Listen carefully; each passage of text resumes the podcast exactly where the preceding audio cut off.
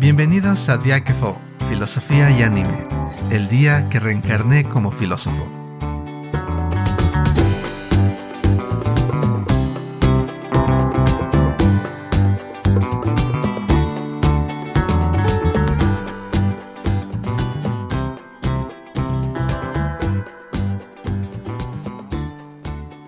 ¿Qué tal amigos, amigas, amigues? Muy buenos días, buenas tardes, buenas noches. Depende de la hora a la que nos escuchen. Bueno, pues como siempre es un gusto estar aquí. Yo soy Javier y me encuentro acompañado por uno grande, un colega que es increíble y que hoy nos trae una historia que suena, bueno, suena curiosa en el sentido que reta algunos paradigmas quizá pero bueno, no, no quiero ir mucho más allá de eso porque creo que hasta para mí esto va a ser un poco sorpresa. Entonces, pues te doy eh, la bienvenida, Aquiles, aquí a tu casa, Diácafo. Gracias por esa introducción, Javier. Como siempre, también eh, un placer estar aquí con ustedes, estar aquí contigo y, bueno, una vez más aquí, bienvenidos al podcast donde hablamos sobre anime desde una perspectiva filosófica y sí, como decías Javier, eh, hay un anime del cual les quiero platicar hoy. Es probable que a menos que sean fanáticos del anime quizás no lo hayan visto. Es un anime realmente poco conocido y también es uno que se aparta bastante del tipo de anime convencional, digamos. Eh, yo creo que también eso, eso es parte de que no sea tan popular, pero es un anime muy interesante. El título en, en español es La humanidad ha decaído. Jinrui wa Suitai Shimashita en el original japonés. Este anime tiene varias características que lo hacen, que lo hacen único, Javier. A ver qué, a ver qué te parecen. Ok, ok. La primera es que nos presenta un escenario Obviamente, como el título indica, en que la humanidad está en decadencia. Hay una raza superior en el planeta, pero tiene un giro único.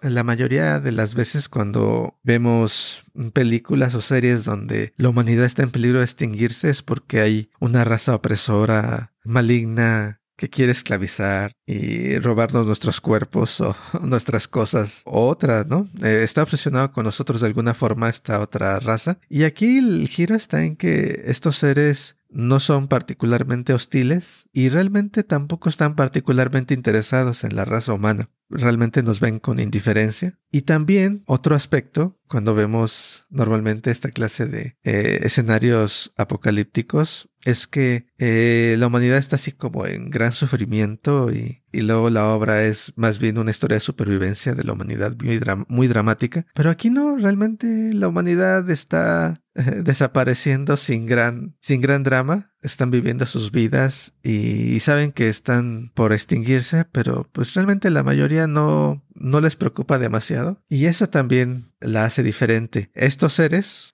a ver cómo te va sonando esto, Javier. Ok. Parecen pequeños duendecillos, como de 10 centímetros de alto. Y la única razón por la cual le prestan atención a la humanidad es porque los seres humanos, bueno, algunos de ellos, saben hacer dulces. Mm, gran, cualidad. Exactamente. Y dentro de todas las cosas, dentro de todo el poder que tienen de manipular al mundo estos seres, ellos lo que no pueden hacer es hacer dulces. Y ahí es donde entra nuestra protagonista. Y este es el tercer aspecto interesante. Es una chica, es un protagonista femenino, que no tiene nombre, solamente la conocen como eh, la mediadora. A diferencia de luego de personajes en este tipo de anime que son como comedia y, de la vida cotidiana, que luego son personajes así como muy amables, muy buena onda y demás. Ella tiene esa apariencia, pero realmente es un personaje eh, súper cínico, muy cínico. es una persona muy convenenciera y, manipuladora. Entonces es un anime bastante inusual. Ciertamente, como ya lo venías diciendo, rompe los esquemas en todo sentido, en contexto general general de la historia en aspectos particulares que en este caso pues bueno nunca habíamos oído de los otros en el sentido de los que vienen de relevo a ser los dominadores del planeta pero con estas características que casi nos suenan a este los smartphones nos están conquistando. Y bueno luego el personaje humano que nos planteas que hay en esta serie es como bueno yo esperaría algo más kawaii, pero me salió esto. Ah, está bien. Japón, sorpréndeme. Así es. Es bastante divertido por todos estos aspectos, aunque realmente tienes que ir con la idea de que va a ser algo diferente, ¿no? Sí, sí. Suena que hay que ir con mente abierta. Exactamente, que no, no va a cumplir de hecho con tus convenciones, porque es una serie también que requiere que pongas atención. Obviamente les recomiendo que la vean, si tienen oportunidad, si la encuentran por ahí, no, ahorita no, no sé en dónde pueda estar. La encontré por ahí en el disco duro esta serie, pero hay que, es una serie que hay que ponerle atención porque los episodios para empezar salen en, en orden, en orden que no es cronológico. De hecho, el orden es casi invertido. Y tienes que ir bien, poniendo atención en los detalles para saber en qué orden están ocurriendo las cosas. Y otra razón por la cual este anime no es el tipo de anime que puedes, no sé, eh, ver mientras haces otras cosas y entenderle, es que emplea un un tipo de humor bastante sutil y sarcástico. Entonces, eh, luego una frase la dicen y si no estás poniendo atención, te pierdes la broma. Hay muchas bromas sobre y críticas de la civilización humana, vistas desde en el contraste absurdo con las hadas, que es así como llaman a, estos seres superiores. Ok, ok. Y por ejemplo, el absurdo se ve luego en los primeros episodios, para ponerles un pequeño ejemplo, unos pequeños ejemplos más bien. Aparecen unas gallinas peladas, así peladas como para azar. Ok. Que se rebelan en contra de la humanidad que las intenta comer e intentan conquistar el mundo, ¿no? Estas gallinas. Y, y también aparece un pan tostado dotado de conciencia. ok. Rayos. Y la y, creo que por ahí un par de episodios es, es, la protagonista viviendo dentro de un manga, pero un manga creado por los seres, este, por las hadas, en donde ella es la protagonista del manga, ¿no? Y tiene que tiene que hacer cosas para que el manga no se no sea cancelado. Rayos, eh, suena que es locura total, pero sabes que estas obras que se mueven en el mundo de el sinsentido, lo que es caótico y hasta rayan en el absurdo, son las que tiran los bombazos más fuertes a las críticas, ¿no? sí. Ya seas muy bien, pues bueno, estamos hablando de la extinción de la humanidad. Y además fue una extinción bastante tranquilita en el sentido de, ah, no, no va a haber héroes que digan, ah, pues eh, murió luchando por la humanidad o algo así, sino solo pues ya se, van, se van los humanos, ¿no? Y, creo que ahí se pueden ocultar, o más que ocultar, expresar diferentes formas de decir, bueno, ¿por qué los humanos se están apagando? ¿Y qué hay en, estos nuevos cerecillos que son las hadas? Que cambian, ¿no? Que cambia la circunstancia. Ajá. De hecho, es si les late todo lo que está lo que está comentando Javier, vean la serie porque vienen todos estos elementos. De hecho, hay parodias del consumerismo, de la cultura empresarial, mm. de la evolución cultural, de cómo surgen las modas. y por ahí también hay menciones acerca del acoso, abuso y de la depresión pero buena parte y, frase tras frase luego son, son burlas luego de, de, cómo vivimos, de cómo destruimos todo lo que nos rodea en, el afán de satisfacer cosas bastante banales. Mm. Y, y, bueno, y de, de, lo ridículo que llega a ser luego nuestra civilización en general. Y nada más por eso yo creo que vale la pena que vale la serie. Pero eh, hoy quería comentarles este, concentrarme en este, este elemento que te había platicado al principio, Javier. Sí en cómo termina la humanidad, el fin de la humanidad. Creo que es un tema relevante porque en la época en la que vivimos, principios del siglo XXI, se están... Hay señales o indicios, digamos, de que vamos a un cambio, a una transformación no deseada quizás, traída por el cambio climático y otras tecnologías que estamos desarrollando, en la cual hay un riesgo que es, ¿cómo se puede? No despreciable, un riesgo no despreciable de, de que la civilización humana tal como la conocemos eh, se transforme radicalmente, ¿no? O incluso llegue a su fin, si eres alarmista.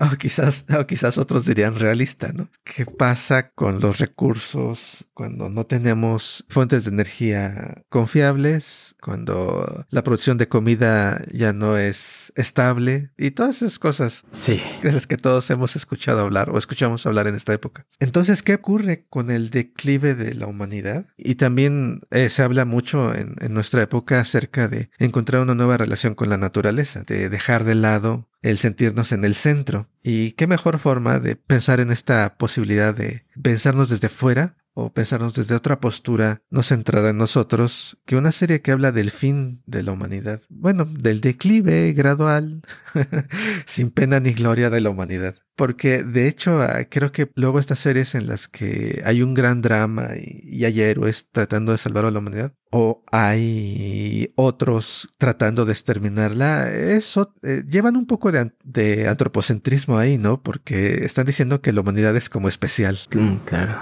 Que la humanidad es, es algo glorioso. Y cuando se presenta un declive así como, eh, pues sí, pues nos vamos a acabar, pero pues no pasa nada. A nadie realmente le importa, ni siquiera no nos importa mucho a nosotros mismos.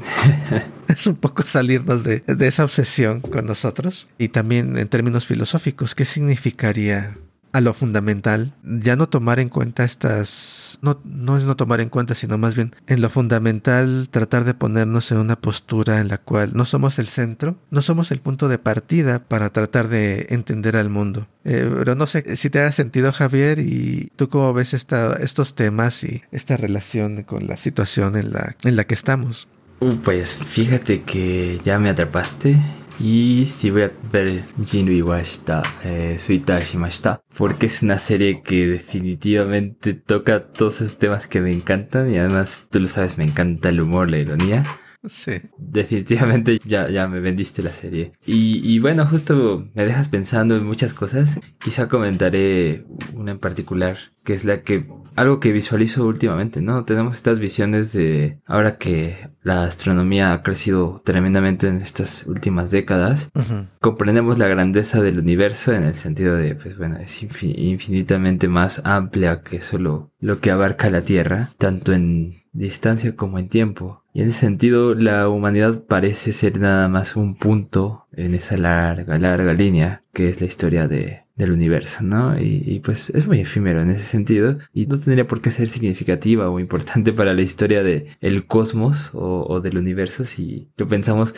en este sentido, ¿no? Y creo que de alguna manera es eh, una forma de decirnos qué tan importante es la humanidad, ¿no? Ahora, bueno, esto es una visión bastante contemporánea y los científicos hoy día como que nos han orillado a, pensarlo o a ver de esa perspectiva. Eh, sin embargo, esta crítica ya estaba inserta en la filosofía griega, en particular creo que entre los estoicos estaba la pregunta de, pues realmente qué tan significativos somos y pues hay un orden que nos mueve a ver que hay una perfección en el universo y bueno, si bien los humanos somos parte de ese orden, eh, no somos como el único elemento, ¿no? Eh, ni siquiera uno central. Pero bueno, no quiero profundizar, solo me despierta como la curiosidad ver que hay una obra de anime que nos invita a imaginar, ¿no? ¿Cómo sería eso? ¿Cómo sería el fin de la humanidad? ¿Por qué tendría que ser eh, un fin lleno de protagonismo, lleno de heroicidad, donde la humanidad, bueno, podría incluso tener una esperanza si el héroe cumple con su destino, ¿no? No lo sé. Ya lo decíamos al inicio, esto viene a retar muchas concepciones y pues bueno, siempre está la, emoción de preguntarnos justo cómo sería ese fin de la humanidad. ¿Tendría que ser heroica o, no necesariamente, ¿no? Puede ser mucho más pasiva e incluso eh, divertida. Sí, de hecho, es un reajuste el escenario cuando ya veas el anime, un reajuste que cómo podemos pensar sobre nosotros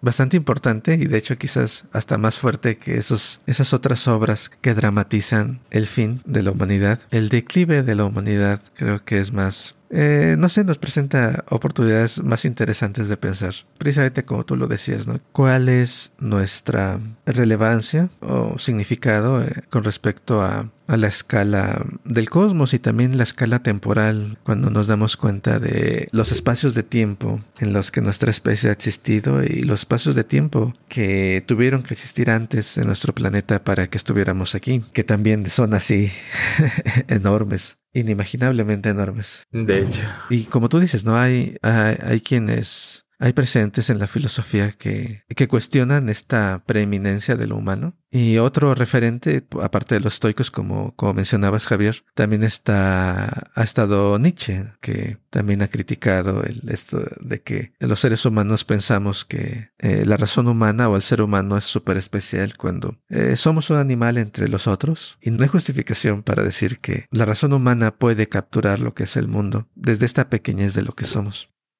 Y hay algo, todavía podemos ir más ahí. Hay una, un libro que tiene una tesis interesante, es de un filósofo que se llama Daniel Dennett. Y este libro en español lleva por título La peligrosa idea de Darwin. Y una de las tesis que tiene este filósofo es que la idea de la evolución es una de las ideas más corrosivas que ha habido en la historia de la humanidad porque replantea realmente lo que somos. Y él no va tan lejos hasta como lo que yo voy a decir, porque obviamente él es un filósofo y este libro es de filosofía, pero a mí se me hace que esta, esta idea replanteada, tomando en serio lo que somos en un sentido de que estamos conectados con el resto de los seres vivos, esta idea puede ser corrosiva incluso hasta hacia la filosofía. Y yo me refiero a ideas centrales, muchas ideas que son centrales a la filosofía, cómo la entendemos o cómo la organizamos incluso. Por ejemplo, ideas como la verdad, como la justicia, como el conocimiento, ¿no? La epistemología y la ética, la moral, el bien y el mal. Son ideas que provienen de una época en las cuales la humanidad está partiendo de un escenario en el cual está separado en cierta forma del resto.